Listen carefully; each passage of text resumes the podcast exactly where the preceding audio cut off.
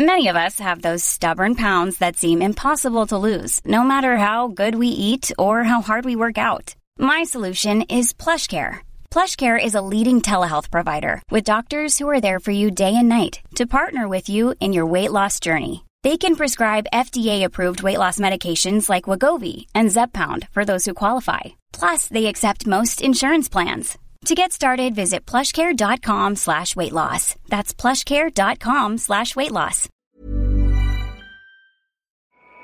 Hold on, everybody. Here it comes.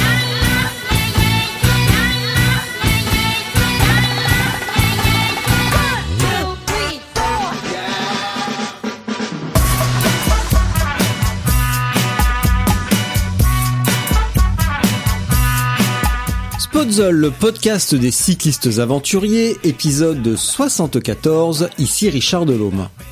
Aujourd'hui, je discute avec Vincent Olivier.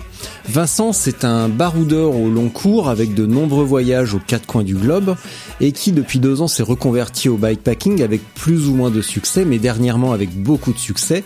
Et la semaine dernière, il a bouclé la Hungarian Divide en Hongrie, donc avec départ à Budapest, ville dans laquelle il vient d'emménager. Vincent revient pour nous sur la transition vélo touring et course sur route vers le bikepacking et tous les aléas que cela comporte. Et au fil des épreuves, Vincent a fini par accumuler une expérience vraiment très très intéressante et enrichissante pour nous tous, notamment sur la préparation et le soin apporté au matériel. Également, avant de lancer l'épisode, nous venons de créer notre page Patreon. Patreon, c'est un site où vous pouvez soutenir un artiste ou un podcast si vous le souhaitez. Ça marche sous forme d'abonnement mensuel avec éventuellement quelques avantages. Ce n'est pas spécialement de gaieté de cœur que je lance cela, mais la situation sanitaire et donc ma situation professionnelle est telle que je suis obligé de passer par un appel à contribution pour pouvoir continuer Spotzol. De plus, la nouvelle version de Spotzol demande davantage d'espace serveur, il faut aussi subvenir à ses dépenses. Le lien est dans les notes du podcast, jetez un œil et soutenez si vous trouvez ça cool. Et sans plus attendre, donc, Vincent Olivier. Richard Vincent. Oui, bah, ça marche bien. Ah mais ça a l'air de bien fonctionner en fait. Euh, J'espère. Ouais, ouais, ouais. Ouais, ça, va- ça va quand même, je t'entends relativement bien. Bah alors il faut quand même préciser euh, où, es, où es-tu maintenant? Parce que... Eh ben, je me suis expatrié à Budapest, mais bon, j'ai passé ma, la- ma première nuit dans mon appartement, donc Ouais. c'est vraiment tout récent. Super. T'es arrivé... là- euh, T'es venu en vélo en plus. Bougre. oui, c'est ça. C'est un long chemin pour venir ici et, et c'est une nouvelle vie qui commence. Ouais. Ouais. Bah tu vas nous raconter tout ça parce que euh, bah t'en as beaucoup de choses, t'as beaucoup de choses à raconter donc euh, donc ça c'est vraiment cool. Et avant tout, euh, eh ben, j'aimerais te remercier parce que euh, ça fait longtemps qu'on parle de faire un épisode ensemble. J'attendais que tu aies vraiment plein plein de choses à raconter. Et, euh, là, ça y est, on y est. Et euh, a bientôt deux ans. Et toi, tu accompagnes aussi depuis deux ans. Tu as partagé plein de récits. J'ai suivi toutes tes péripéties et, si on peut dire, tes tentatives en bikepacking. Euh, parfois joyeuses, parfois un petit peu plus douloureuses. Et, euh, et là, tu viens de boucler une Hungarian Divide euh, avec euh, un grand succès. Donc, euh, merci et bravo pour commencer. Et maintenant, Ouais, tu vas pouvoir, euh, tu vas pouvoir te présenter, Vincent Olivier, un Breton, Oui. un Un enfoiré, Breton, oui. putain, un enfoiré de Breton encore un. Et oui, on est partout. Donc, euh, ouais, je m'appelle Vincent Olivier, j'ai 42 ans. Je suis, euh, bon, on va dire un baroudeur quand même. J'ai pas mal voyagé euh, sur la planète. J'ai au moins roulé. Je peux dire que j'ai roulé sur tous les continents. Mhm. Et euh, passionné de voyage à vélo. Et récemment converti au backpacking. On va dire pour plusieurs raisons. C'est vrai qu'après 40 ans, je me suis dit bon, être sur la route euh, au milieu des voitures, euh, ça, devient dangereux. J'ai, pas mal baroudé. On va essayer d'aller sur les chemins et d'y, prendre du plaisir. Bon, alors on va reprendre un petit peu tout ça euh, depuis le début. Qu'est-ce qui t'a mené à Budapest, capitale de la Hongrie, comme chacun sait? Ouais, bah j'ai vécu une vie d'expatrié en Asie pendant 4-5 ans. Mm. Où je, je faisais du commerce euh, en ligne. Et de retour en Europe, euh, où j'ai été, on va dire, brièvement prof, prof de maths, enfin pendant deux années. Et là, je cherchais un nouveau challenge et puis euh, une reconversion professionnelle aussi. Donc là, je m'oriente vers le web design. Ouais. Je vais lancer mon agence web. Et je me disais, bon, l'Europe, c'est pas mal, la qualité de vie est bien, et quelle serait la meilleure solution pour moi, pour m'expatrier en Europe? Mm. Et finalement, bah, je, suis, je me suis vite tourné vers Budapest, puisque c'est quand même une ville magnifique, euh, une position géographique intéressante en Europe, on peut voyager partout aussi. Mm. Et puis la qualité de vie et, et un accès à la nature euh, rapide aussi. Ça, c'est vraiment important pour moi. Euh, J'aime bien habiter en ville, mais euh, voilà, il faut, il faut décompresser euh, avoir, avec des balades à vélo dans, dans, dans la nature. Donc ça, c'est intéressant. Et les Hongroises? Euh, effectivement, oui, c'est. Je me souviens de ton encore eu- message j'ai- euh, J'ai pas encore eu le temps de m'y intéresser. de plus près, si on mais je- c'est vrai que c'est un objectif de vie aussi, hein, de fonder une famille. Bah, Bah je- oui. Toi, tu as une belle famille, et c'est vrai que ça, c'est quand même quelque chose d'important, je trouve. Oui, parce qu'on dit ça en rigolant, tu vois. Bah, à chaque épisode, on fait une petite allusion Oui, rigolote, mais c'est quand même, euh, c'est quand même agréable. Voilà. Et euh, Voilà, l'approche, oui, à la quarantaine, voilà, ça y est, on commence à. Enfin, c'est vrai que ça me, ça me travaille un peu mal. ouais. Alors, un conseil, ne tarde pas, trouve-en vite une Ouais. et reproduis-toi au plus vite parce Bah, que ça, ça, euh, ça fait partie du projet ouais. Parce que euh, bah 40 ans passés, on est moins entre guillemets vigoureux pour euh, s'occuper des enfants et là je t'avoue que le deuxième à 43 ans, euh, je vois quand même la différence et il y a des jours où je regrette de pas m'être reproduit un petit peu plus tôt. Ouais, mais Euh, bon, après, c'est des. Mais bon, ça va quand même. Mais je te dis, c'est il y a des jours comme ça parce qu'il y a des jours avec et des jours sans. Il y a un petit peu de fatigue parfois, mais mais globalement, je regrette pas du tout, bien entendu. Euh, comme t'es un enfoiré de breton, euh, tu étais basé où en Bretagne? Euh, bah, je suis joueur de Brest. J'ai passé mes 20 premières années de ma vie à Brest, mais du côté de. Ouais, je suis bigoudin euh, du côté de ma mère. Mhm. Et donc, euh, finalement, ouais, je suis retourné à mes origines euh, dans le pays bigoudin, à, Pama, Mhm. à côté d'un un célèbre spot de surf qui s'appelle La Torche, Mhm. qui aurait pu accueillir les Jeux Olympiques. euh, S'ils avaient lieu. Voilà. Oui, enfin là, le- la décision était pour Tahiti. Mhm. En même temps, ça, ça permet de préserver le site C'est un site protégé Natura 2000 et euh, voir autant de gens débarquer, euh, l'effervescence des Jeux Olympiques, c'est peut-être pas, euh, c'est peut-être pas une si bonne euh, idée finalement. Donc autant on est, on est bien notre, euh, notre petit coin de nature en Bretagne. Ouais. Ah bah rassurez-vous, je vais vous aider à la préserver la nature bretonne. Ouais, un, peu, un peu comme les Corses. Pareil. ne comptez pas sur moi.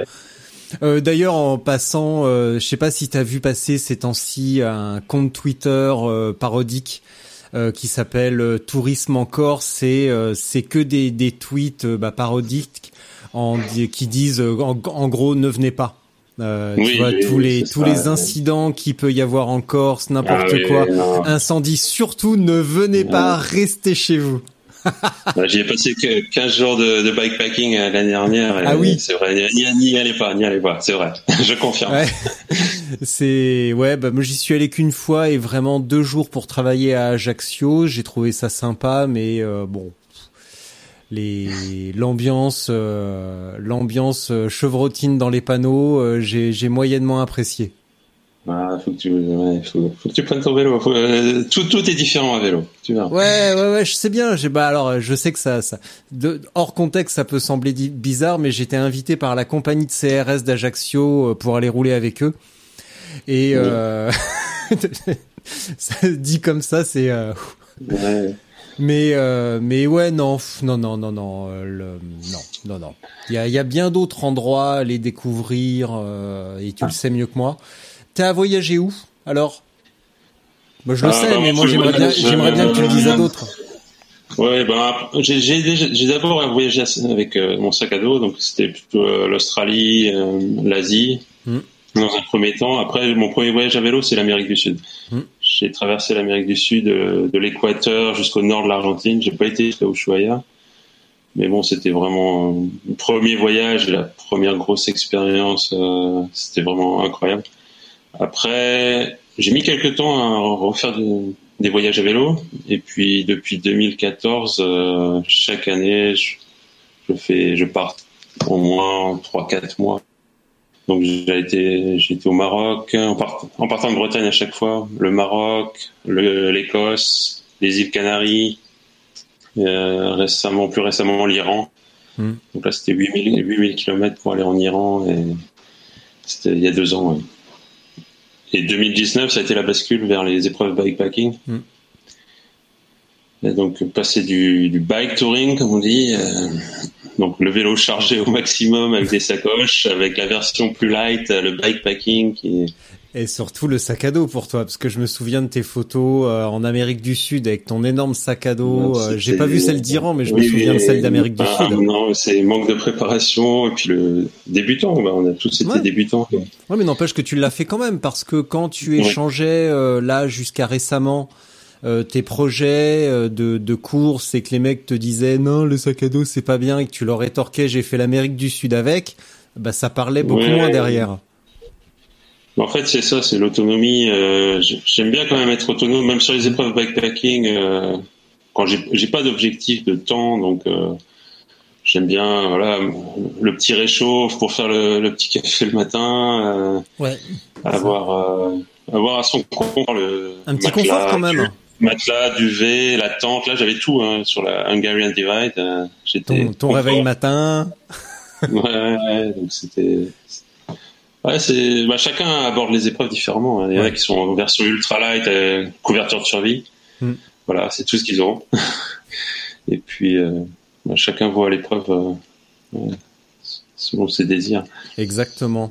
Euh, comment s'est passée ta transition justement? Bon, on l'a dit euh, brièvement, mais euh, de, de ton point de vue, comment s'est passée la transition vers euh, le cyclotourisme, le cyclo-voyage, à quelque chose de plus compétitif?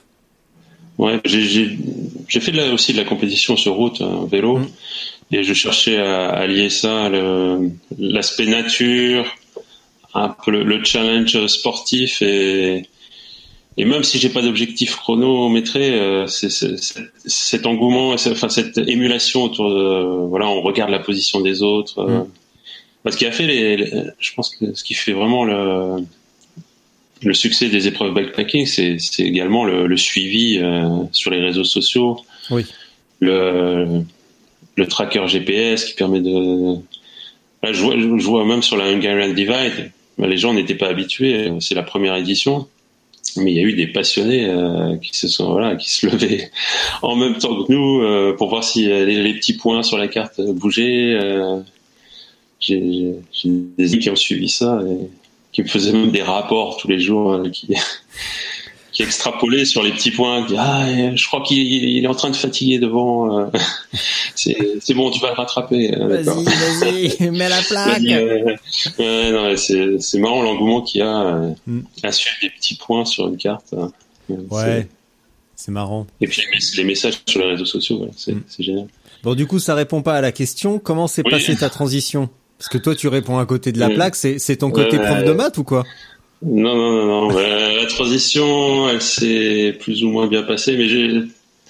Voilà, première épreuve, la Gravel 3 Braise. Euh, J'avais préparé un vélo, et puis c'était pas le bon. Ouais. Alors, le premier jour, ça s'est relativement bien passé. J'ai dû faire 230 km. Et le deuxième jour, euh, ben, j'avais pas trop confiance au vélo quand ça a commencé à secouer méchamment, et donc j'ai fait une erreur de pilotage je suis tombé, je me suis, euh, j'ai eu une grosse entorse au coude. Enfin, je pouvais plus bouger mon, mon bras. Mm. Mais comme on dit, ne jamais euh, abandonner euh, bah, la, la nuit, quoi, on va dire, quand toujours attendre le lendemain pour euh, pour décider, pour prendre la décision d'abandonner. Donc c'est ce que j'ai fait. Bon, j'ai passé une nuit de souffrance, mais euh, puis le lendemain, oui, évidemment, j'ai arrêté. Donc expérience un peu amère. Surtout que ça se passait en Bretagne et c'était, euh, enfin, c'est vraiment une belle épreuve, hein, Gravel 3 Boys. Bien sûr. Et donc, Organi- voilà. organisé par un par un immonde personnage, mais euh, je sais Ah, que tu petite écoutes. Marmotte. Je sais qu'il écoute ce bougre et qu'il va dire ah Ouais, non, mais bravo à lui d'avoir fini la French Divide l'année dernière, quand même. Ça, Mm. franchement, il- là, il a prouvé que ouais, qui c'était savait pas seulement un organisateur, mais un sacré Ouais. guerrier. et qui savait aussi changer Wow. les, les freins de son vélo en pleine en plein en, dans le massif central. Bravo. Ah, il s'est surfreiné avec les pieds. Euh, quand euh, quand il y a plus de frein, euh, il y a toujours une solution. Bah, ce qui est surtout impressionnant, c'est qu'il arrive à faire du vélo tout en faisant autant de live Facebook, quoi, parce qu'il passe quand même l'essentiel de son temps à raconter sa vie au lieu de pédaler. Et ça, c'est euh, Ouais. c'est respectable. Hein. Ah ouais, ouais, si. C'est bah, c'est son côté médiatique. Il, est- il aime bien passer. de- être la vedette. Exactement. Ouais, je suis un peu plus discret moi sur les épreuves. euh, Ouais. Bon, ça m'empêche pas de faire un récit, hein, Ah Oui, de le publier sur le Spotzel. exactement, et- exactement. Là, Euh, je, allez. vais, je vais monter. Oui. Encha- Vas-y, enchaîne sur la transition. On se moquera de Fred et ton récit sur la Hougariane euh, Euh, plus tard. Bah après, euh, euh, j'ai fait une autre épreuve dans le sud, la, la baroudeuse. hein. Ouais. Et donc là, par contre, c'était pas une chute euh, qui m'a qui m'a fait abandonner, c'est euh, les maux de ventre, donc l'estomac. Ça c'est la, je pense que c'est la deuxième cause d'abandon après les, les accidents, les pépins mécaniques et les Mm. chutes. C'est l'estomac, ça. Ouais, c'est assez délicat et ouais, vraiment à bout de force. Donc j'ai abandonné deux, alors deux épreuves sur. euh, donc j'ai abandonné mes deux premières épreuves. Heureusement, j'en avais une troisième de- au programme en 2019. C'était la French Divide et là tout s'est bien passé. J'ai j'ai apprécié chaque instant de de cette épreuve. C'était vraiment incroyable. Pendant un peu plus de 12 jours, parcourir la France. euh, par les, comme on dit, la diagonale du vide, Mm. par tous, les, tous ces petits villages, toutes ces régions que on ne pense pas vraiment euh, lorsqu'on pense aux, aux vacances en France, Ouais. mais qui sont magnifiques.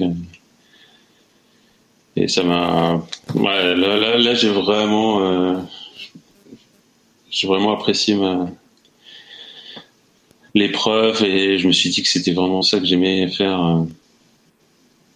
Donc euh, ça, c'était parfait pour rebondir sur, sur d'autres épreuves et se remotiver pour, Ouais. pour la Euh, Divide. Je reviens sur ta baroudeuse parce que je me souviens que pendant, euh, je sais plus si c'est pendant l'épreuve, euh, tu m'avais écrit en me disant j'ai absolument pas de jambes. Euh, j'ai quand même l'impression que sur les épreuves, tu te mettais un petit peu de pression et que t'as mis du temps à à te détendre avec ça, avec, enfin, à, à- pas, pas à gérer l'enjeu parce qu'il y en a pas. Mais j'ai j'avais l'impression que tu te mettais une grosse pression avant les épreuves et euh, que t'as que t'as enfin accédé à un petit peu plus de sérénité et c'est ce qui t'a permis de, de déchirer la French Divide et puis là la, la Hungarian Divide. Euh, tu en Ouais, c'est penses quoi ouais, vrai, hein, pour moi, c'est vrai que l'expérience, c'est, c'est vraiment tout en bikepacking. hein. C'est gérer, euh, gérer ses émotions, son, bah, son matériel, ses temps de pause, son sommeil. Et donc, sur les premières épreuves, euh, euh, bien que je vienne du, du vélo, euh, du voyage à vélo, euh, c'était complètement différent puisque là, on est, on, on, on a un départ groupé avec une en gros une centaine de participants. Et, et, euh, voilà, c'est pas tout à fait la même approche. ouais. Il y a, il y, a, il y, a, il y a cette pression de, de bah, c'est c'est surtout de pas abandonner. Quoi, de, il y a tellement de paramètres qui rentrent en jeu qu'on a envie de bien faire. euh, Hmm. Surtout les premiers jours, là, sont importants. ouais, les premiers jours. Euh, euh, pour toi qui viens du, euh, bah, comme tu l'as dit, et puis je, tu me l'avais dit également, tu viens de la, du vélo sur route, donc tu as été euh, un bon coureur. Tu as fait également du cyclo, camping, comme tu nous l'as expliqué. Comment se Ouais. fait-il, selon toi, que tu que la, la transition soit entre guillemets difficile et en quoi le bah, c'est une forme de vélo vraiment très très spécifique et qui demande de l'expérience et une préparation minutieuse. Je veux dire par là, il suffit pas d'avoir roulé des milliers de kilomètres en Asie ou alors d'avoir roulé comme une bourrique avec un dossard. Euh, en quoi la pratique du bikepacking est vraiment très spécifique Euh, et on le voit avec euh, des tentatives d'ex-pro qui se sont ramassées également. Christian Meyer à l'Atlas Mountain Race, il a fait 300 km et il a fini avec le cul en vrac alors qu'il a fait des top 10 sur le Tour d'Italie. Comment ouais, bah, je, bah, j'ai un copain, bah, Clément Mahé, qui est, qui, s'est converti récemment au Biking Man. ses trois premières tentatives ont été difficiles. Mm. la, la, gestion de la chaleur, euh, les problèmes d'estomac, les problèmes mécaniques. Il a eu encore s'il a eu des problèmes mécaniques. Donc c'est mm. vraiment un tout. Et il faut, une bonne préparation. Une bonne préparation, c'est indispensable. Mais après, le, une fois que le, départ est lancé, euh, c'est vraiment se concentrer sur son, mm. sur, ses, bah, sur son pédalage, ses temps de pause, son alimentation. Hein. certains, certains disent que c'est, c'est James Hayden, je crois, qui dit ça. C'est une épreuve de, voilà, c'est le vélo, ça, c'est qu'une infime partie de, ouais. de l'épreuve. C'est la plus grande partie, c'est manger. Et, voilà, c'est de trouver euh, et, pas, et, et, soigner ses fesses. Ouais, c'est vrai que ah, on a toujours des petits bobos, des petites mm. tendinites. Euh... Non, il y a beaucoup de choses à gérer. Ouais. Quand tu parles de, de, préparation, et là je, je suis désolé, je t'ai coupé, t'allais dire expérience. Euh, quand tu parles de préparation, on voit qu'il y a bah, les petits bobos, il y a les problèmes mécaniques, euh, tous ces trucs-là. Est-ce que ça veut dire que bah, dans la préparation, c'est pas juste euh, aller rouler, euh, et là je, je, vais me faire un peu l'avocat du diable, et je vais être un petit peu méchant, mais est-ce que c'est pas bah, juste aller rouler une fois par semaine, mais aussi bah, rouler un petit peu plus, se mettre dans des situations difficiles pour avoir de la casse matérielle euh, à la maison, euh, pour savoir gérer son matériel en cas de pépin. C'est, l'impression qui euh, que j'en ai de temps en temps, c'est que beaucoup se concentrent sur l'aspect roulage, ne roulent pas assez en plus déjà, mais en plus ne savent, n'arrivent pas à à, à, à, gérer le bah, l'imprévisible avec le matériel, avec euh, les crevaisons, avec une casse matérielle diverse. Euh, tu en penses quoi, toi? Après, c'est pas non plus tout le temps facile parce que moi, j'ai préparé un vélo spécifiquement pour la French Divide hmm. et euh, bah, tout s'est bien passé parce que j'ai vraiment pris le temps de, de le préparer. Mon VTT euh, 4 carbone, pneu tubeless, j'ai pas touché à la pompe ni aux outils pendant 2300 km. Et bah, tout le monde n'a pas non plus les moyens d'aller tester du matériel. Il y a des contraintes de temps, contraintes budgétaires. Mm. Et donc c'est assez difficile. Euh, enfin, idéalement, il faudrait préparer un vélo pour chaque épreuve, parce que oui, chaque épreuve a euh, ses particularités. Préparer justement sur, bah, comme disait Patrick la semaine dernière, euh, au moins à la base d'avoir un vélo bien entretenu avec quelques pièces neuves et comme tu viens de le dire, avec au moins du tubeless. Euh, c'est pas non plus, euh, c'est pas non plus un investissement financier non, et en temps. Le tubeless, faut, faut le tester. Ouais, c'est ça. Faut, faut tout tester à l'entraînement. Il faut le, oui, il faut l'éprouver un paquet de temps avant de, de se dire pas de problème. C'est ça. Faut, faut faire un bah, faut faire des 200, des 300 km dans, dans le froid, sous la pluie. Euh, de la caillasse. Pas, faut, crever. Ouais, c'est ça. Faut crever aussi en tubeless. c'est ça. Si tu crèves pas, euh, bah, comment tu répares nuit, avoir accès à ces mèches, euh, voilà, rapidement. Euh, si on crève, bah, la frontale, faut la, faut la, avec une crevaison nocturne, c'est pareil, c'est ça, c'est s'habituer à rouler de nuit. Mm. Il faut vraiment euh, toutes les conditions, rouler dans toutes les conditions possibles. Donc ça se prépare euh, ben, dès le mois de décembre, on va dire. Hein, c'est ouais, c'est ça. Faut, faut se construire son calendrier de préparation physique et puis aussi euh, de test, voilà, d'aller tester son matériel sur des week-ends, trois quatre jours. Voilà. Ouais. Ouais, des week-ends déjà. Bah, sur un week-end, tu vois, euh, cet été, j'ai pas mal échangé avec euh, Philippe P de Montreuil, il se reconnaîtra, et il, euh, il préparait son... Bah, il voulait faire un premier week-end, et petit à petit, tu vois, au fil des échanges, il me disait, ah, j'ai ça comme contrainte, je vais pas, pouvoir partir aussi longtemps, j'ai ça, j'ai ça. que des petites, que les petits soucis de la vie quotidienne, et finalement, il a fait un truc vraiment très court, mais au retour, il m'a dit, même si j'ai fait que, je sais plus, 250 km, je crois, ou un petit peu moins, sur deux jours, j'ai appris plein de trucs. Donc, euh, il n'y a pas non plus besoin de partir euh, hyper longtemps ou de faire des centaines de kilomètres.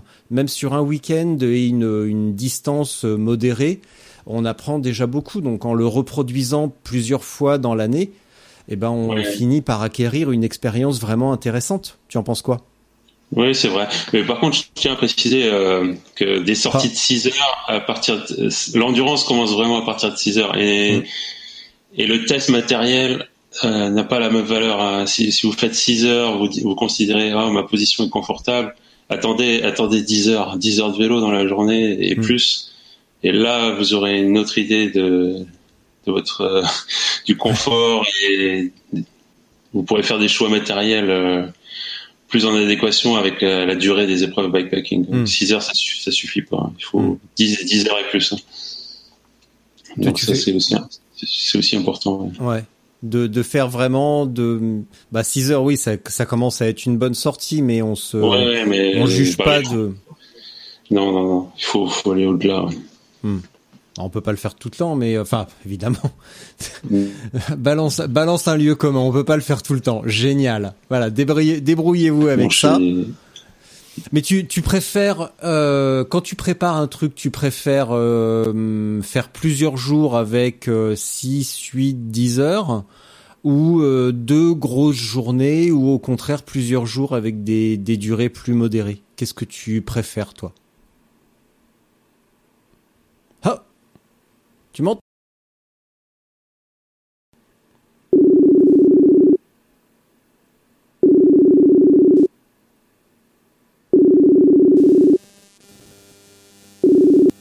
Ah, c'est bête, ça marchait bien. Ah oui, c'est dommage, ça marchait bien. T'as entendu la question ou pas?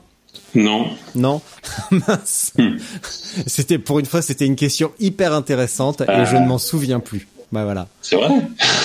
Mais si. Euh... Bah, je vais essayer d'y répondre quand même. Euh, toi, tu préfères euh, enchaîner les jours avec des, des distances et des durées modérées, entre disons 6 et 10 heures, ou au contraire te faire des grosses quiches de 10 heures et plus? Euh, Non, mais j'aime bien rouler du lever du jour euh, à tomber de la nuit. Mmh. Mais L'hiver, c'est plus facile, on va dire, c'est ça.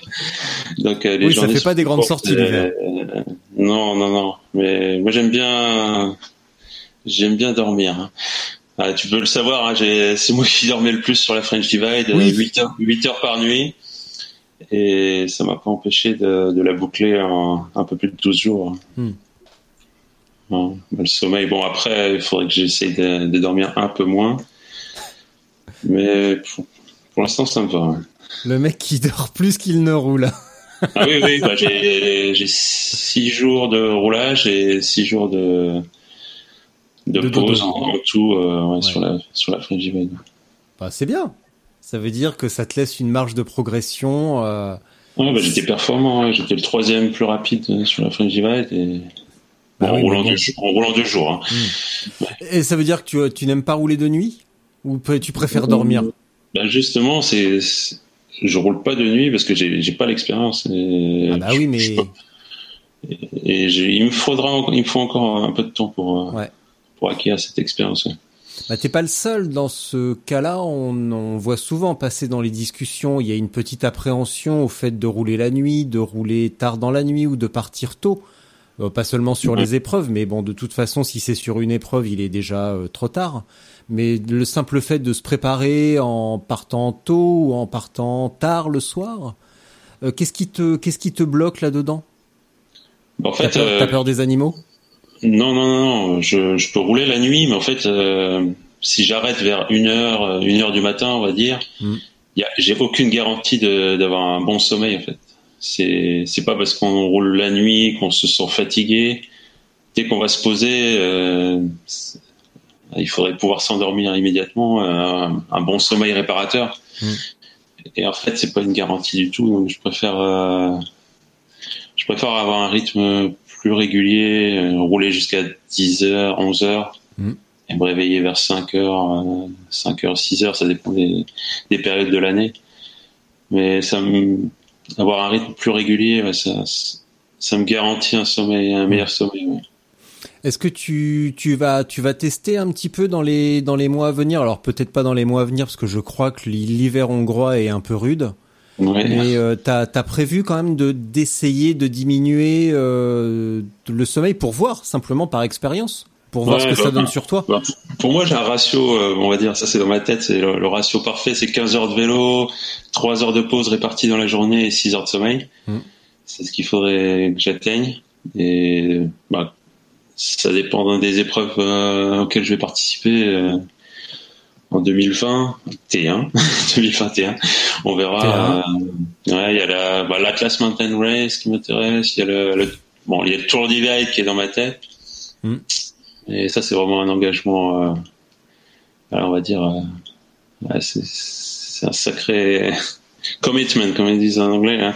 Ouais. C'est s'engager euh, bah, financièrement, et puis au niveau du, au niveau de l'effort. euh, mais, c'est surtout, je pense que c'est pas physiquement que c'est vraiment dur, c'est, c'est mentalement passer trois semaines sur un vélo. Ouais. Euh, là, je vois la, la Hungarian Divine, j'ai, terminé en six jours et demi et voilà, j'ai, j'ai bien récupéré une semaine d'effort, on récupère bien, et ben, euh, on est, on est fort dans sa, on reste fort dans sa tête, mais là, après, après deux semaines, euh, et à la troisième semaine, je pense que ça va être vraiment très très dur. Hmm.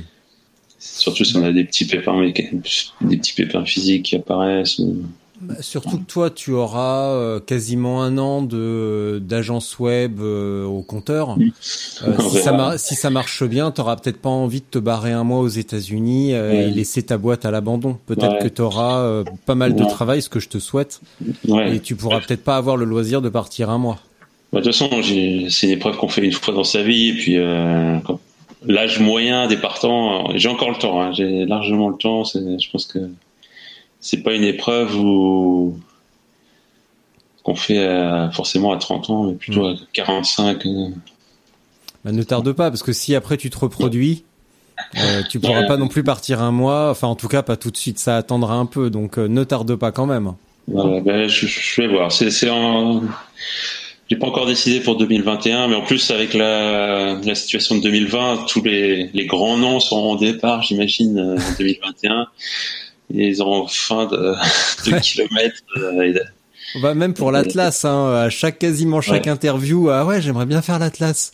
Euh, je pense qu'il y aura pas, il y aura pas de la place pour tout le monde. Je dois, je dois appeler Nelson euh, cette semaine et euh, bah, je vais essayer de négocier ma place, tout simplement. Ouais, Il faut montre ton CV de, de baroudeur.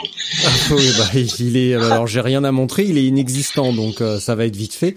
Bon, ça va être ton CV de Ouais, ouais, d'influenceur Instagram. Ouais, voilà, c'est ça. Il est bien rempli celui-là. Ouais, ça va, ça va. Bah, il est, il est, il- je suis, je suis meilleur sur Instagram qu'à vélo, ça Ah, c'est clair.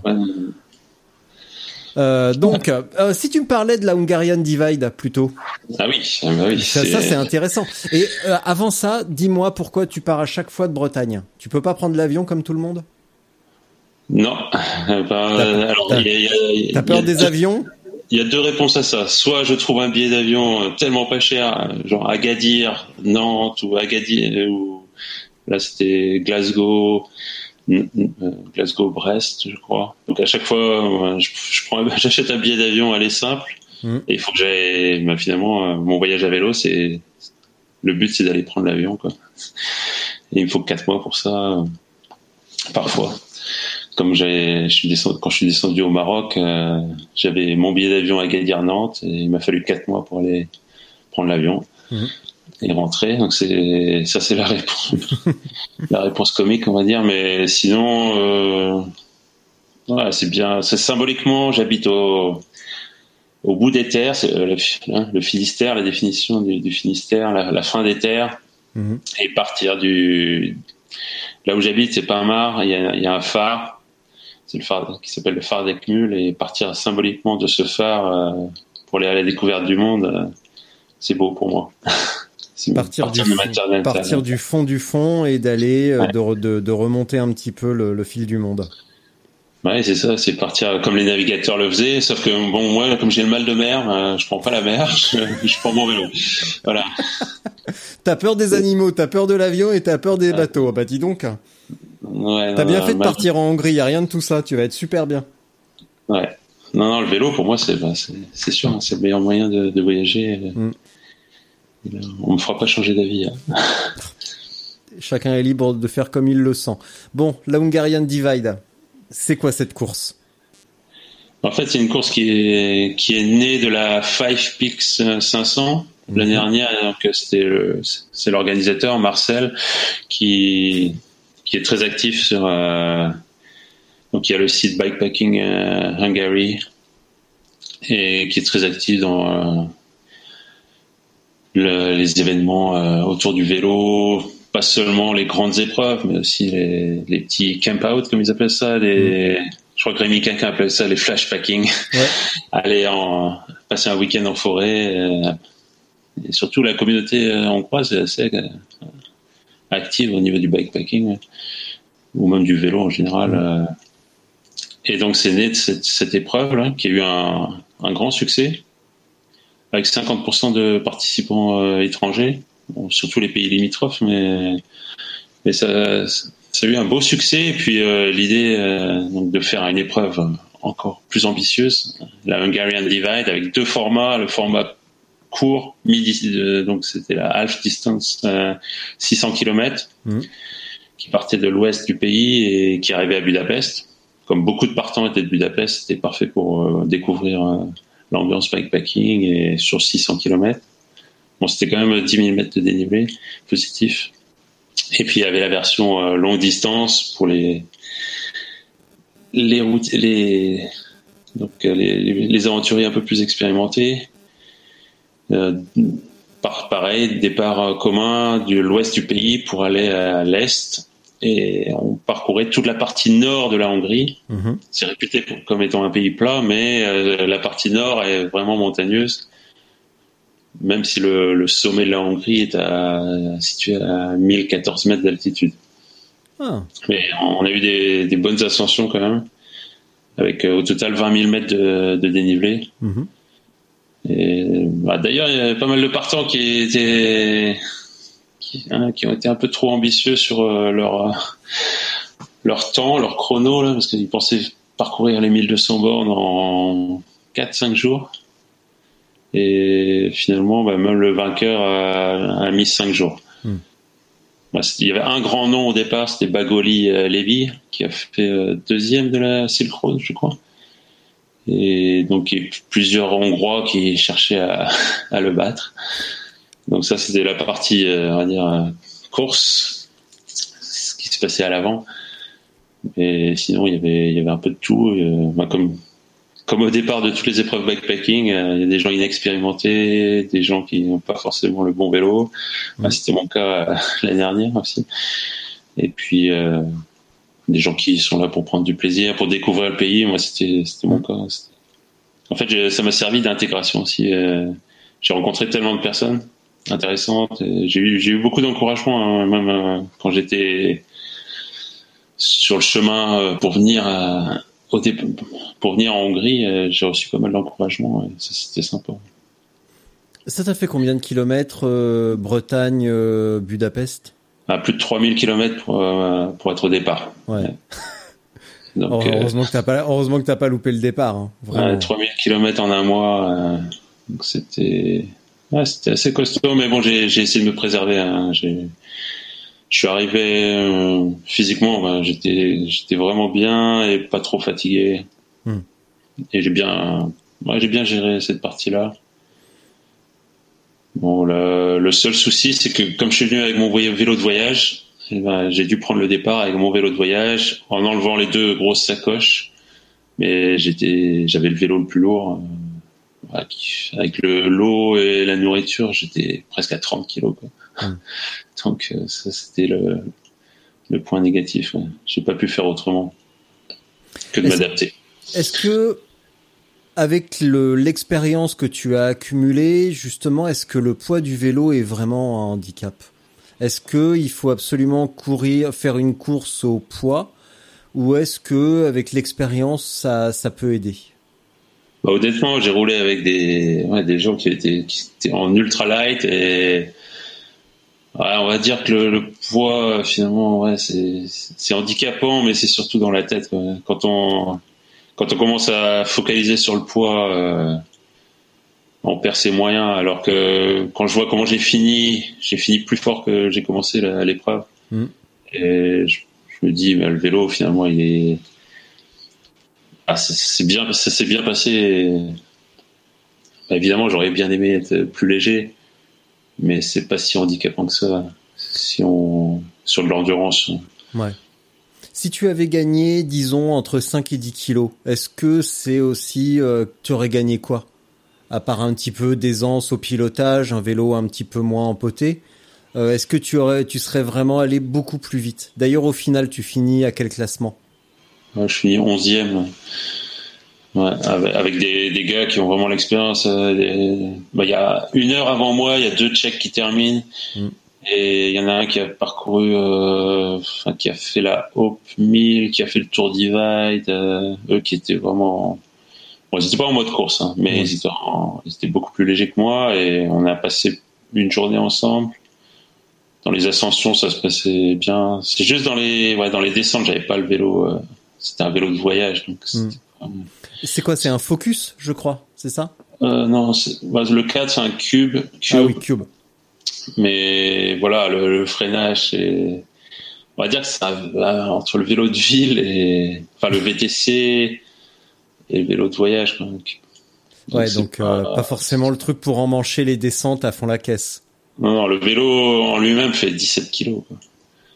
Euh, voilà, c'est, c'est juste, voilà, juste un mm. chiffre pour, pour assez parlant, quoi. On va mm. dire, c'est... Bah, c'est vrai que le vélo seul à 17, c'est pas mal. Ouais, parce que mon vélo pour la French Divide a été préparé, donc le VTT carbone était à 10 kg. Hmm. Euh, et à 16 kg, je veux dire, avec euh, tout équipé. Donc euh, avec le 16 kg et j'avais un petit sac à dos de 3 kg. Hmm. Donc beaucoup plus maniable, le freinage, meilleur freinage, meilleur contrôle en descente, plus roulant aussi sur les parties asphaltées voilà, c'est tout, c'est une combinaison de tout là, qui fait gagner du temps, mais au final, euh, comme c'est une épreuve où il faut gérer ses journées de 24 heures, euh, bah, finalement, c'est pas si pénalisant que ça. Est-ce que euh, c'est l'intérêt, c'est de de gagner du temps, ou est-ce que c'est de ne pas en perdre? C'est surtout dans le confort et dans la, prise de risque. les descentes, j'ai vraiment senti que c'était limite. Euh. Ah, parfois, j'étais obligé de même descendre à pied. Mm. J'avais pas, j'avais pas bah, les freins, le, freinage. J'avais pas confiance. Les pneus, euh, il y avait pas tout le l'accroche que je voulais, le contrôle, le poste de pilotage. Euh, c'était pas ça non plus. C'est surtout au niveau du gagner en confort pour au final moins se fatiguer. Hmm. Voilà, c'est surtout ça. parce que aurais, là, pour cette épreuve-là spécifiquement, imaginons, tu arrives en avion, euh, tu ne viens faire que cette épreuve-là, qu'est-ce que tu, tu, aurais pris quel vélo? Ah bah celui de la French Divide. Hmm. c'est vraiment les mêmes types de terrain. On a, on a tout eu, du gravel, des champs de, de, maïs. Euh, ça, ça, ça c'est de la boue, euh, des, des descentes euh, VTT, empierrées, un peu d'asphalte, pas beaucoup. Donc euh, ouais, c'est vraiment typé. bah, tous les divides sont à peu près pareils. Donc il faut, je pense que soit un bon gravel monster cross ou un, un VTT relativement léger. Est-ce que tu souscris à l'analyse de, de Stéphane? Je sais pas si tu as écouté euh, euh, il y a trois semaines, je crois, l'épisode avec Stéphane où, euh, selon lui, l'avenir, enfin le vélo idéal pour ces épreuves-là, c'est un tout suspendu. Ah, tout suspendu, ah, je dirais pas ça quand même. Avec blocage des suspensions quand même, enfin classique quoi. Tu peux bloquer et là ça roule bien. Mais pour les bah, descentes. Pour moi, c'est important de le triangle de cadre c'est vraiment important de mettre. Euh, pour la French Divide, j'avais tout, quasiment tous mes bagages dans le triangle de cadre. Mhm. Bon, j'ai la chance, j'ai la chance d'avoir un gros cadre, donc je peux y mettre euh, plein de choses. Bah oui, parce que t'es très grand.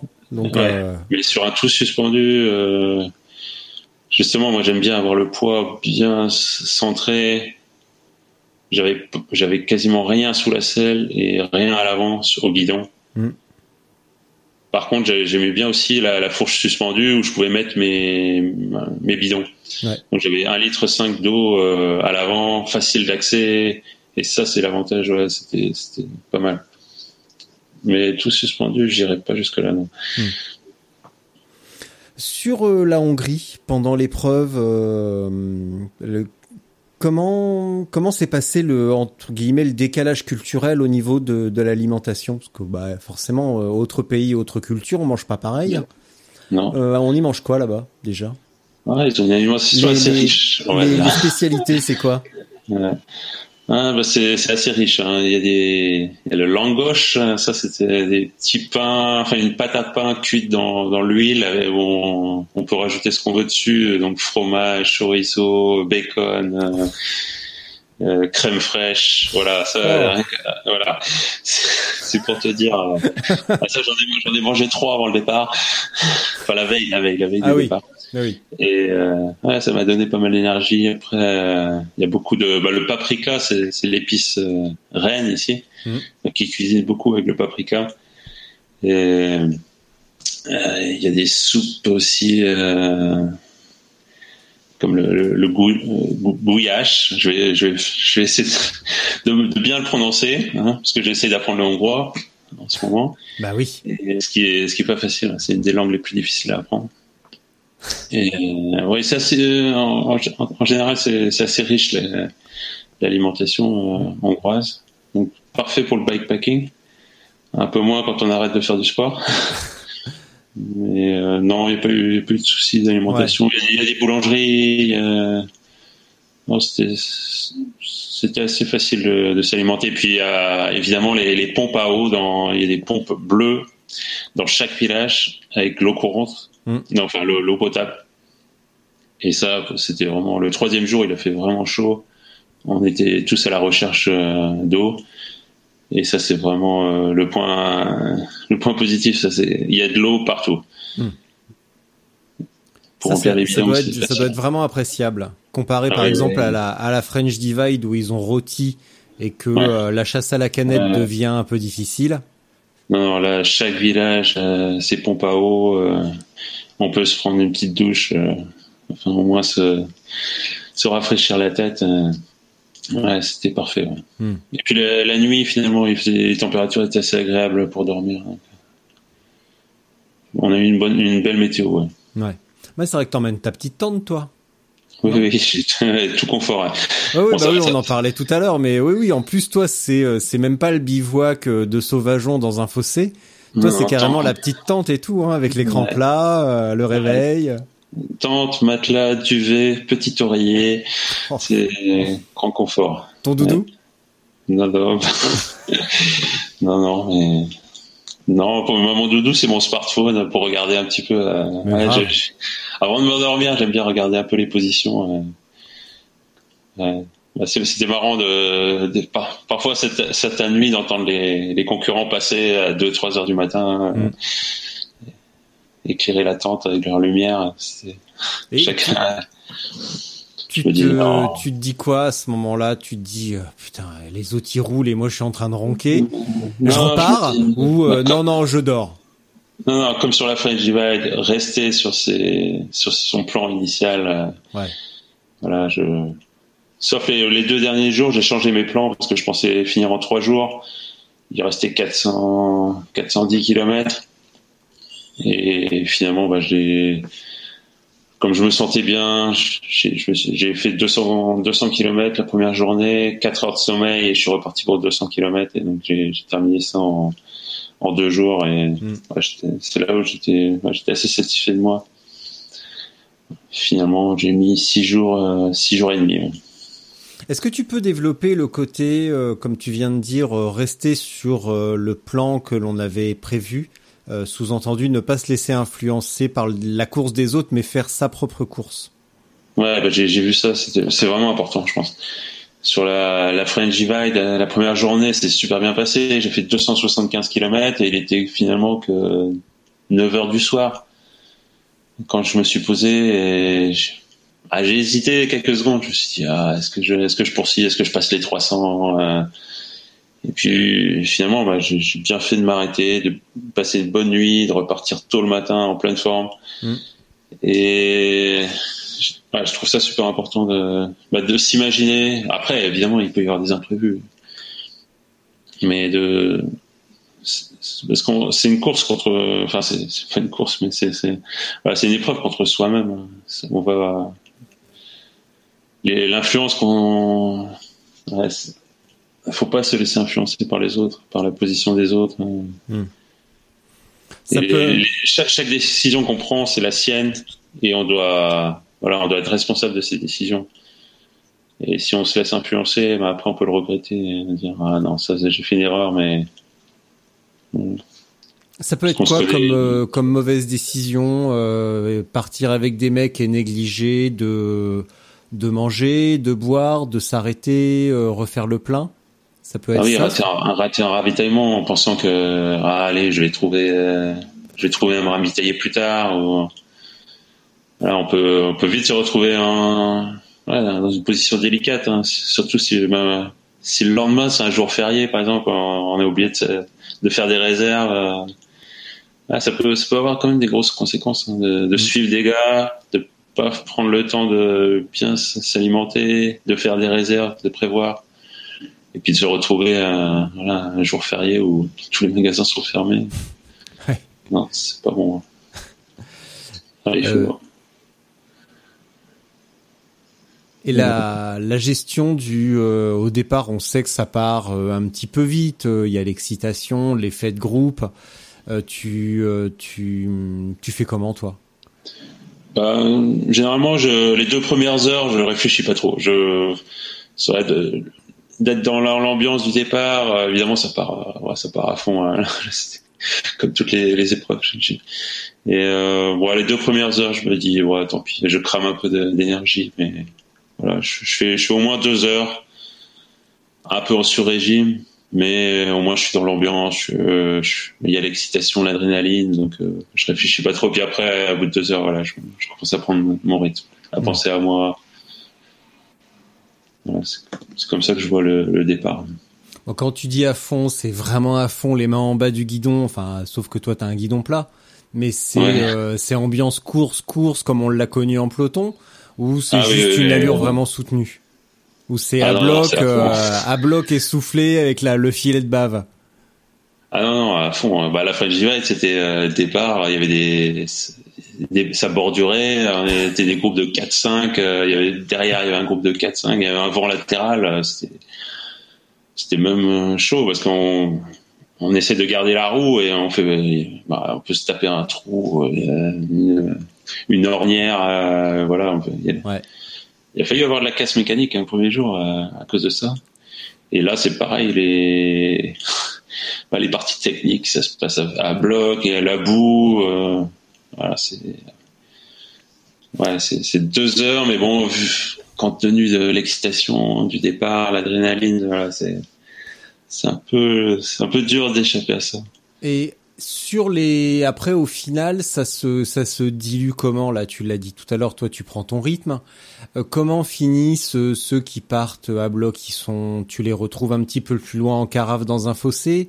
Ah mais des fois oui euh, carrément ah, oui.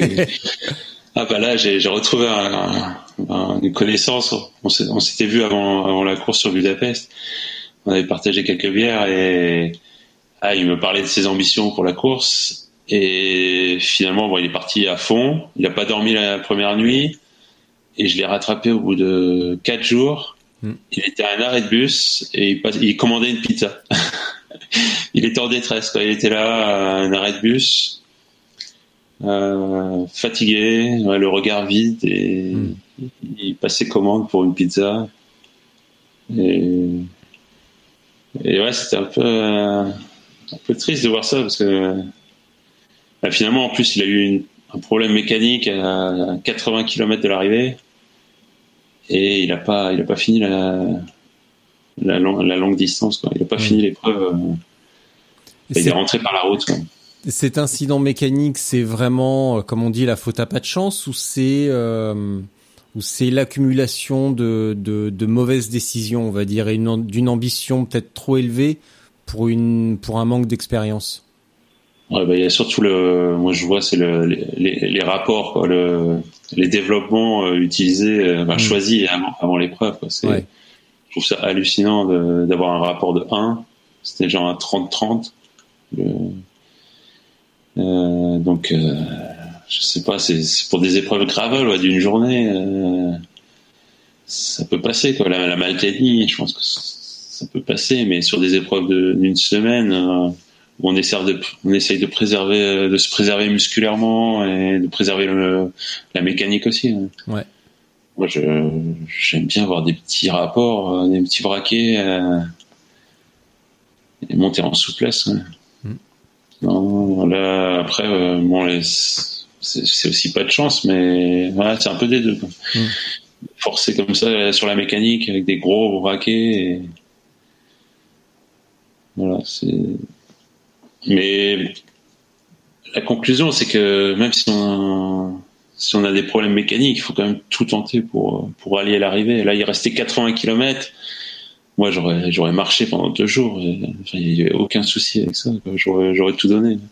Bah, on le voit sur, l'a vue sur, euh, je sais plus comment, bah, la, la Haute Mille. Le mec qui gagne, il a fini avec un vélo emprunté à une dame. Ouais, ouais, ouais. Non, mais faut, faut, faut pas s'arrêter à, Ouais, dès, dès, le moindre problème, faut pas se dire bon allez c'est fini, euh, j'abandonne. Surtout qu'on était là, on l'encourageait, on lui envoyait des messages. allez 80 km, euh, tout ce qui est plat, descente, euh, ça peut se faire en pignon fixe, en, en, raccourcissant la chaîne et en single speed. Et, après, bah, les, les, montées, ça se fait à pied, mais c'est dommage. Et il était au bout certainement. Et quand on est au bout, on a ah, plus Je, je, ouais, je, je, connais cet état-là, mais ouais. c'est dommage. Il va, je pense qu'il va le regretter. Bah, il fera mieux la prochaine fois. Et pareil sur la sur la gravel Trobrez l'année dernière, Vincent Mounia qui achète un nouveau vélo. Il pète son vélo, il va chez un vélociste en acheter un autre. Ah oui, oui. Respect Vincent. Ouais, bravo. un petit coucou. Ouais, un, beau coucou même à Vincent. Ouais, non, il est vraiment super sympa. Ouais. Ouais, c'est ça aussi, c'est retrouver euh, sur les épreuves. Il y, a, il, y a, bon, il y a de plus en plus d'épreuves, mais finalement, on arrive à, quand même à se retrouver euh, sur sur les épreuves. Ça, c'est vraiment l'ambiance, est vraiment géniale. Hmm. Bon, là, j'étais c'était la première édition de la, la Hungarian Divide. J'étais le seul Français. Euh, quasiment. Il y avait parce qu'il y avait un espagnol et un japonais au départ, mais ils vivaient à Budapest. Mm. Sinon, il y avait des Tchèques, quelques Tchèques, un Roumains, euh, tous les pays, les pays limitrophes. Hein. on va dire. Euh, mais venant d'aussi loin, j'étais le seul. Mm. Tu me disais que bon bah là tu viens de le dire, l'ambiance était assez euh, cosmopolite avec pas mal de nationalités et pas mal de monde venant des pays autour. Euh, les pays autour sont, sont lesquels? Parce que là, je cale un petit peu sur euh, la géographie. Alors, je vais, je vais, regarder en même temps que je te pose la question, quand même. il y a Slovaquie, euh, l'Ukraine à l'est, Roumanie. ouais. Donc, la si on part, donc Croatie, Autriche, Slovaquie, un petit bout d'Ukraine, effectivement, un petit bout de Roumanie, de Roumanie, un petit bout de Serbie. Serbie, oui. Et, euh, et non, bah là, c'est juste la Croatie après. Parce on est vraiment en Europe centrale. Ouais, ouais, ouais. Et tu me disais, ça bouge pas mal au niveau bikepacking et gravel en, en Hongrie, en Roumanie. On a, bon, non, à moins de s'y intéresser de très près, ce que je vais faire après, Oh, c'est bête, mais on a du mal à imaginer que, que ça roule à mort euh, dans ces pays. Est-ce que c'est c'est c'est le cas ou euh, tu as eu de la chance et de voir quelques je suis, ouais, je suis sur les groupes euh, Strava, Facebook, Bikepacking Hungary. Ouais. Non, les, les gens prennent leur vélo, hein, ils font des, des, belles, des belles balades. Après, il y a tout l'aspect aussi euh, livraison de, de nourriture, la food delivery. Et il y a, y a il y a pas mal de, de, participants qui sont euh, livreurs à vélo mm. ou euh, même des, des, organisations de charité qui, qui aident les, les plus pauvres. Donc il y, y, a des groupes comme ça qui se montent euh, autour du, du vélo. Ouais. Et c'est assez actif. Ouais. À Budapest. Ouais. Ouais. Donc tu vas rejoindre des euh, des groupes. Il y a des il y a quoi? Il y a des des cafés vélo à Budapest? T'as déjà repéré un petit peu toute l'ambiance? Ouais, ouais, ouais, un peu. Ouais, c'est ça. Il y, a, ouais, il y a pas mal de, de magasins de cycles. Mm. Tu notes tu notes quelle différence avec euh, avec euh, bah, ce que tu connais en France par exemple? Niveau de je sais pas moi de l'achalandage, de l'ambiance dans les magasins, dans euh, bah, la manière de ouais je sais pas de, de rouler ou la manière de s'habiller. Ils sont ils font comment là-bas? C'est tu notes quelle différence? Ouais, c'est- euh, j'ai pas tant que ça de différence. Hein. Autre pays, autre culture, donc euh, on Ouais, peut s'attendre à une différence. Ouais. Par contre, j'ai vu, euh, j'ai noté, ça c'est à noter, les automobilistes font vraiment euh, respectent les, les cyclistes. hein. Ils font attention, euh, ils nous laissent passer à, à toutes les intersections. Ils sont prudents quand ils doublent. Tu mens. Ça c'est c'est appréciable. Ah, non, non, non. Je suis sûr que tu mens, c'est pas vrai. Ah non, c'est vraiment appréciable. Non, je, je te jure. Ils roulent mieux que les Bretons Ouais, oui, oui. Bah, c'est un peu comparable aux Espagnols. hein. C'est, Ouais. ils, laissent, ils laissent vraiment euh, de la distance. et- Ah, j'ai été agréablement surpris. hein. Même les Hongrois, on, dit que c'est un peuple froid. Et franchement, partout, j'ai eu un bon accueil, même dans les. cette épreuve me servait d'in- d'intégration en même Mm. temps de- et de découverte du pays. Et je suis pas déçu. hein. Je- Tu regrettes pas ton choix alors? Pas du tout? Ah non, non, pas du Au tout. hein. contraire. Et même professionnellement, il y a plein d'opportunités qui s'ouvrent à moi euh, déjà, dé- déjà à Budapest. C'est ça qui est bien. ouais, non. J'ai fait plein de rencontres et je, c'est un bon départ. ouais. Ouais. Cool. Euh, si on reste sur le vélo, là, tu, euh, quelle est la météo pour les, les semaines à venir globalement? La, la météo va se refroidir ou vous allez avoir un bel automne? Tu comptes euh, continuer à rouler un peu?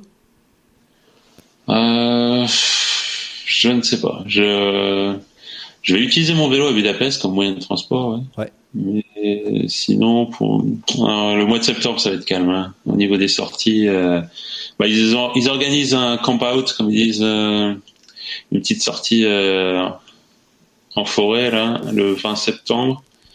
J'ai décliné l'invitation. hein. Je, je vais voir. euh, Dans la foule, je me concentre sur le travail. Oui.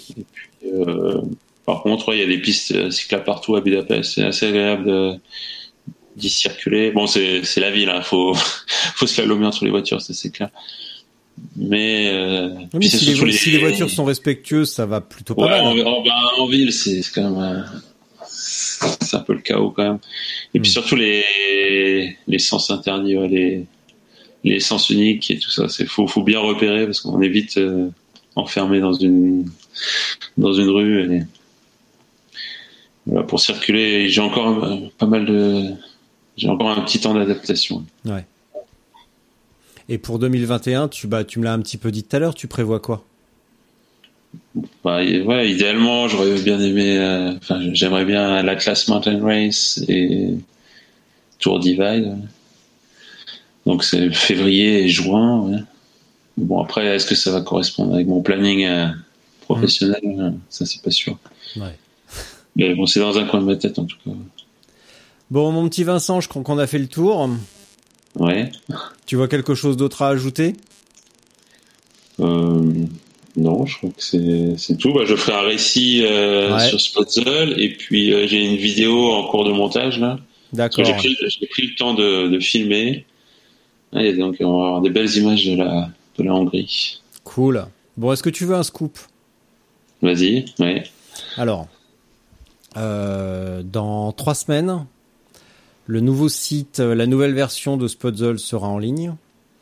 Et les récits vont devenir un petit peu, pas en retrait, mais ne seront plus le truc principal de Spotzel.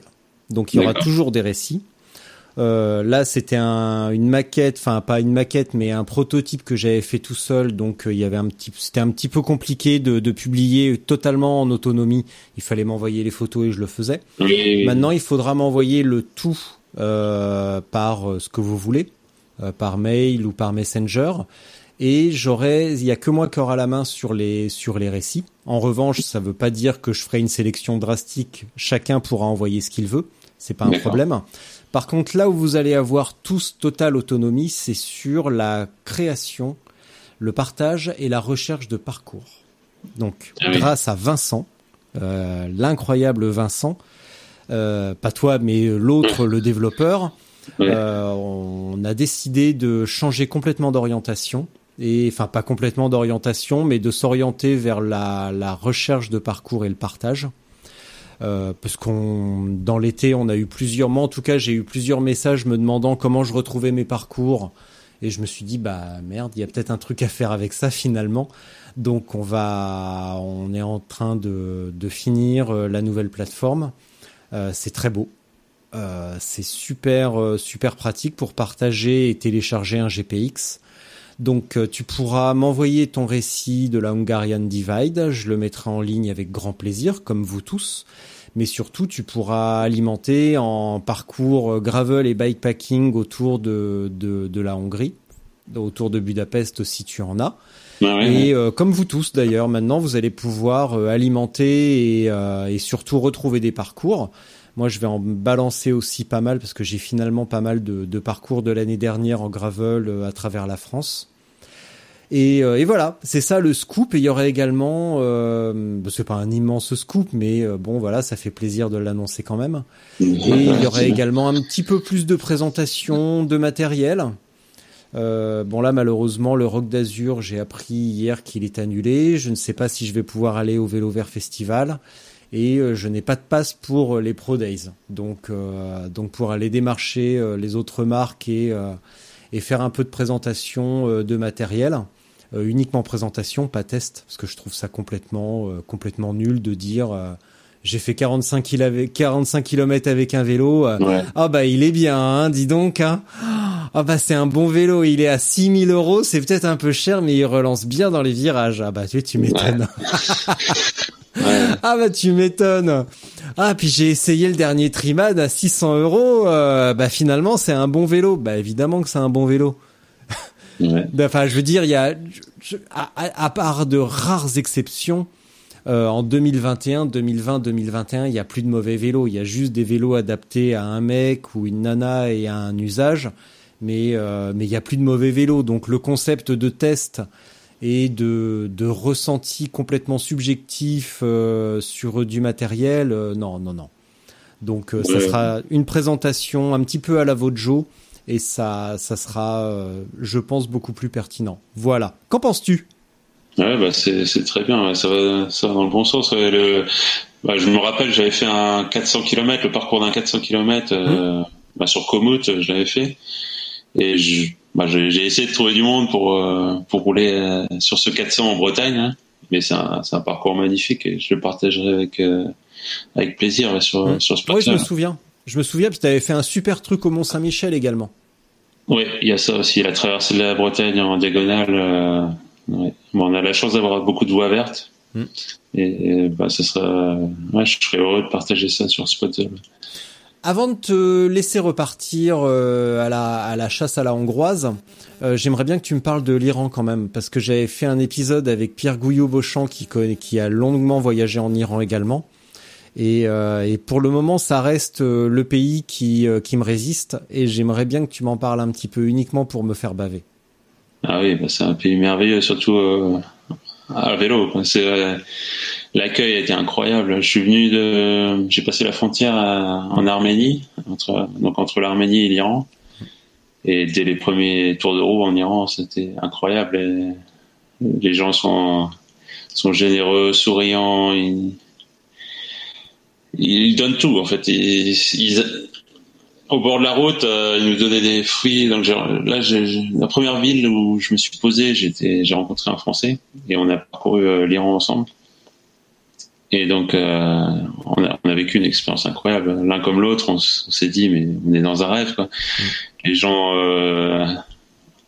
nous donnent des fruits, nous, nous invitent chez eux, on partage les repas. J'ai même eu, connaissance d'un cycliste qui s'était fait inviter à un mariage, comme ça. Donc, imagine le, cycliste en short et en tongs qui, passe euh, deux jours à un mariage euh, iranien. faut vraiment, il y, a, cette culture. Euh, hmm. ça, ça nous est arrivé aussi en Birmanie un matin avec ma femme. Il était, je sais plus, 4 heures, il continuait à danser. Nous, on était à côté. Et on est sorti voir ce que c'était ce bordel. Et finalement, bah, c'était un mariage et ils nous ont dit de rentrer. Puis on a bouffé avec eux, on a passé une partie de la matinée et voilà. Et c'était euh, c'était plutôt drôle et euh, j'imagine mal la même chose en France euh, quand même. Euh, tu dis quand t'as passé la frontière iranienne, ça veut dire que l'arménien n'est pas sympa? Ou c'est ah vraiment différent Justement, moi j'ai bien apprécié euh, ce passage de frontière. Il y, a, il y, a, moyen de rentrer par la Turquie, hmm. mais j'avais choisi de faire la Turquie, Géorgie, Arménie et Iran. Et je regrette pas du tout mon choix d'être passé par le Caucase. Et c'était non, justement, Géorgie, Arménie, Iran, pour moi, c'était une super route pour rentrer. Bon, c'est montagneux, hein, c'est sûr. Il y a des, des, passages à plus de 2000 mètres. Mais ensuite, euh, j'ai rejoint la mer Caspienne. Et là, euh, là c'est pareil, l'ambiance est différente de, la montagne. Mais toujours aussi euh, sympa, les, les Iraniens. Et, et, la dernière partie avant Téhéran, on passe de moins 28 mètres, donc ce qui est le niveau de la, la mer Caspienne, à 3228 mètres. Euh, le passage du col pour euh, ensuite plonger sur Téhéran, une ville de 15 millions d'habitants. Mm. Donc là, c'est la, jungle urbaine. Euh. et j'ai cette photo, je me souviens, la Azadi, la place Azadi, avec le grand monument central de Téhéran, et où je, me rappelle prendre cette photo. et c'était vraiment marquant.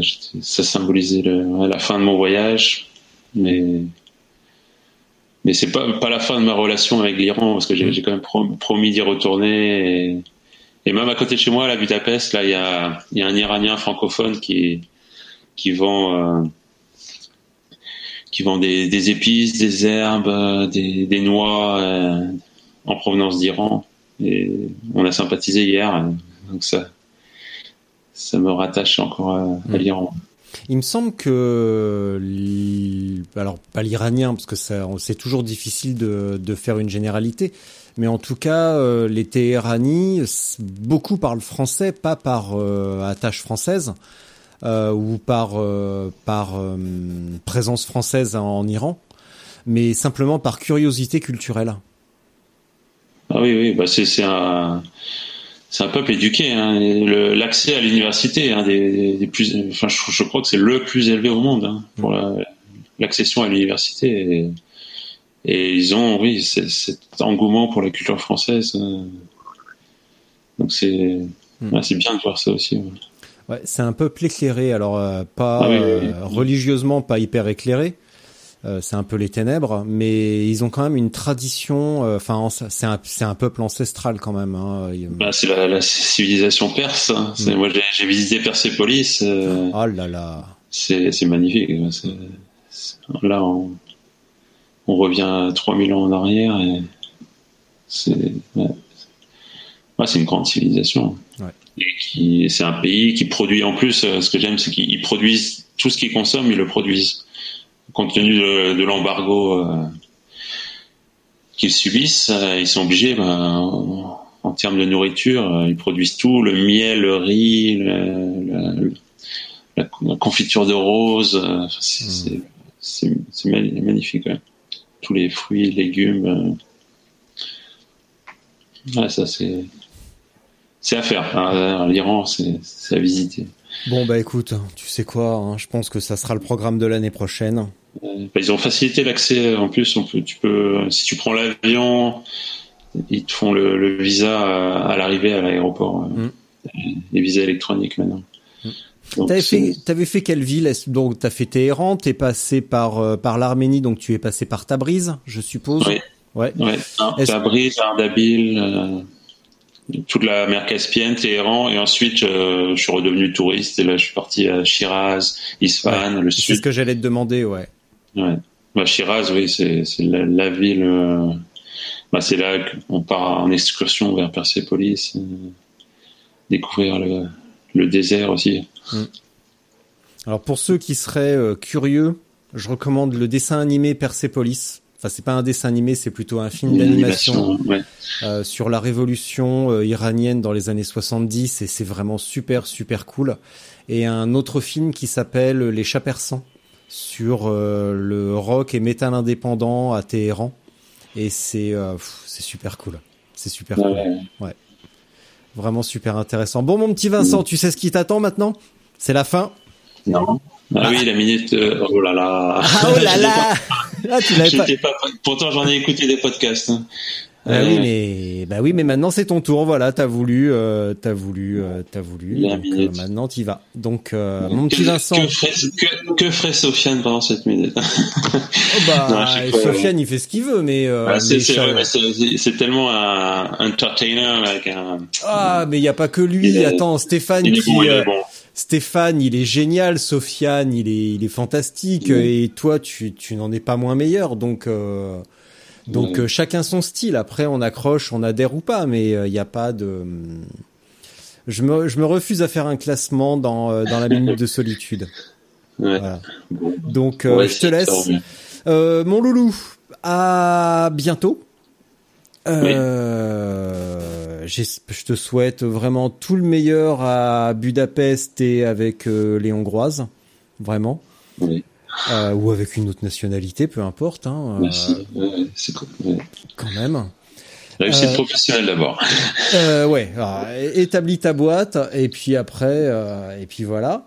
Et puis bah très bientôt. Merci et voilà. À toi maintenant. merci à toi. Alors. Allez, c'est parti. Je pose mon micro. Attends un instant. Grosse bise. À plus. Oui, salut, Richard.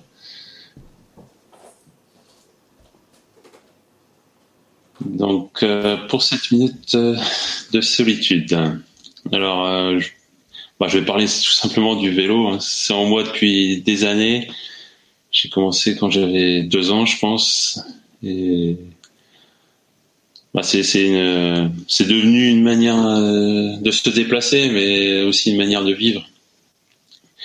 Aller partir à la rencontre des gens partout sur la planète, et je voudrais dire que pour moi, c'est le meilleur moyen de, de voyager, d'aller à la rencontre des gens.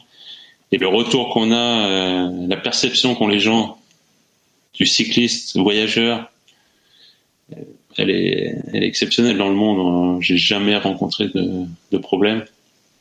J'ai toujours été euh, bien accueilli partout, que ce soit en Amérique du Sud, en Asie, sur le continent africain, en Europe. Et ça, je, je, suis persuadé que c'est grâce euh, au vélo. On arrive euh, en paix, on va dire, euh, ouvert à la rencontre. Et en plus, voilà, tous les sens, quand, on, quand on roule, quand on est dans la nature, tous nos sens sont, sont actifs. Il n'y a pas meilleur moyen de, de se connecter avec la nature et, et c'est un mode de vie. Ouais. Donc euh, certains utilisent leur vélo pour aller travailler, certains c'est leur outil de travail, d'autres euh, voyagent, s'évadent. C'est aussi une sorte de méditation.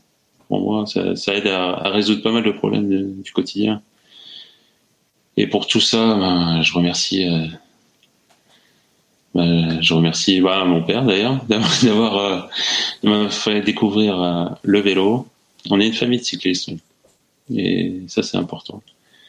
Voilà, je pense conclure sur, cette, euh, sur ces mots. Bonne route à tous. Ciao.